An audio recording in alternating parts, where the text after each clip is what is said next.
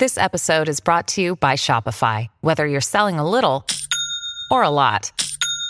Shopify helps you do your thing, however you cha-ching. From the launch your online shop stage, all the way to the we just hit a million orders stage. No matter what stage you're in, Shopify's there to help you grow. Sign up for a $1 per month trial period at shopify.com slash special offer, all lowercase. That's shopify.com slash special offer. 現場に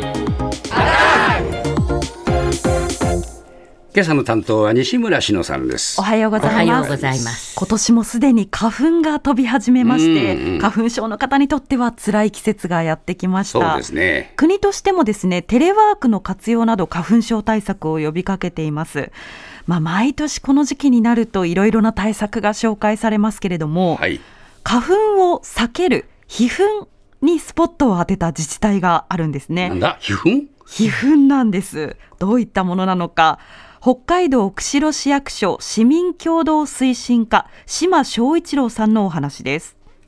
あの今まであのポスターで杉ヒノキの花粉があの釧路にはないっていうところをあの訴えてきてたんですけど、今年は今月22日から花粉ゼロ釧路で皮膚キャンペーンっていうものを行います。釧路の澄み切った空気の中で午前中はあの仕事をしていただく。お昼は新鮮な魚介を楽しんでいただく。で午後からは釧路湿原を見ていただくですとか、そういう過ごし方があるかと思います。コワーキングスペースっていうのは市内に5カ所ぐらいはあると思うので、ミーティングルームだとか、プリンター、Wi-Fi 整っていますし、1日使って2000円前後っていうところが多いのかなと思います。東京から飛行機で90分程度で来られる釧路、非常にアクセスもいいので、花粉のない釧路に来るっていう選択肢を花粉症の時期の一つの過ごし方として選んでいただければと釧路の話ね。そうなんですよ。ええ花粉がないということで、ええ釧路に来てねというキャンペーンなんですけれども。釧路には何？花粉がないの？そうなんです。杉とヒノキがないので、花粉がまあ飛ばないんですよと。あ、そうですか。いうことなんですよねでまあ、釧路市でこういう皮膚キャンペーンと銘打って大々的に PR するのは初めてで、ええ。キャンペーンでは4日以上の長期滞在した方にプレゼントもあるそうなんです。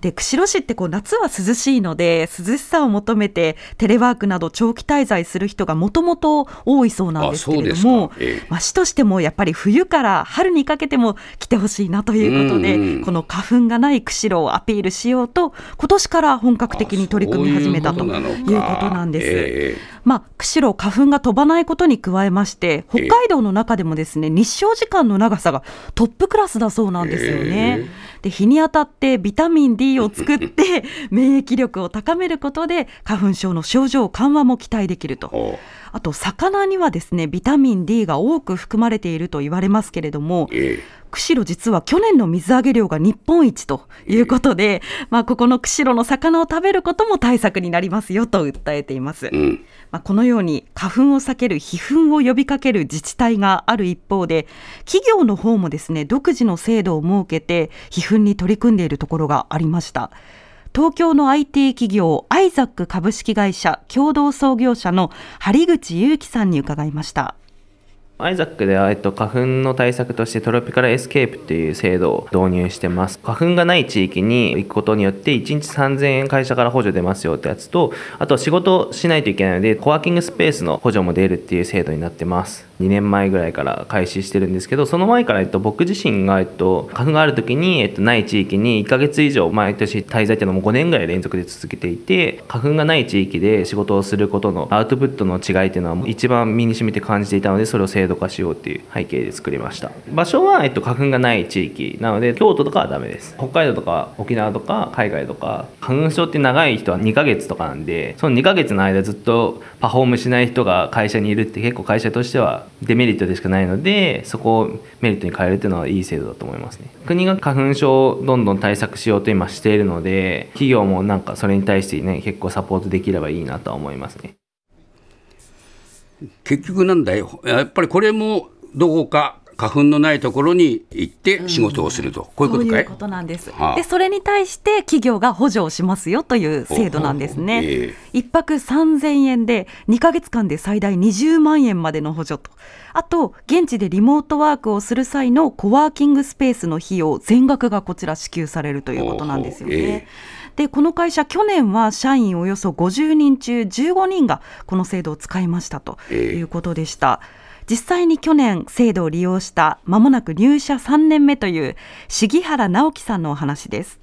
去年発症して鼻水が止まんなくなっちゃいますね。鼻かむ時間もそうですしそれに聞い取られて集中できないっていうのはすごいあるかなと思います。会社の代表の方から花粉症の時期に仕事のパフォーマンス落ちてるねっていうふうに言われてこういう制度あるんで使ってみないっていうので使ってみました。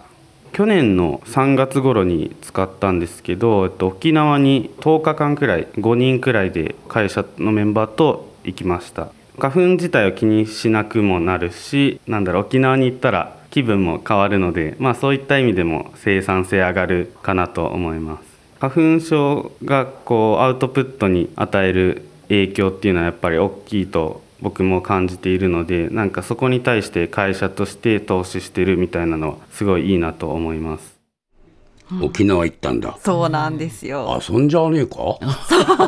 今年は石垣島に行くと話していました。そうですか。まあ、ある意味3000円までしか補助が出ないので、えーそうだよね。はいその他どこに行くかは自由だよということなんですけ自分でお金払えよっていう話ですね。なんです、えただですね他の社員からもええ。平日は集中して作業をして休日は観光と、ああ。まあ、メリハリがうまくできて最高契約数が達成できましたという声も上がったあそうなんですよね。まあ、花粉症対策だけではなくてこうそれ以上の生産性が上がったという成果も出ているということでした。これ持ち出しになっちゃうんじゃないか？ああまあね。ね。泊まるとこにもよりますけど、そうですね。それでもいいんだ。そうなんですよね。ああいやーまあだから花粉症がいかにね辛いかっていうことも一方ではありますけど、はい。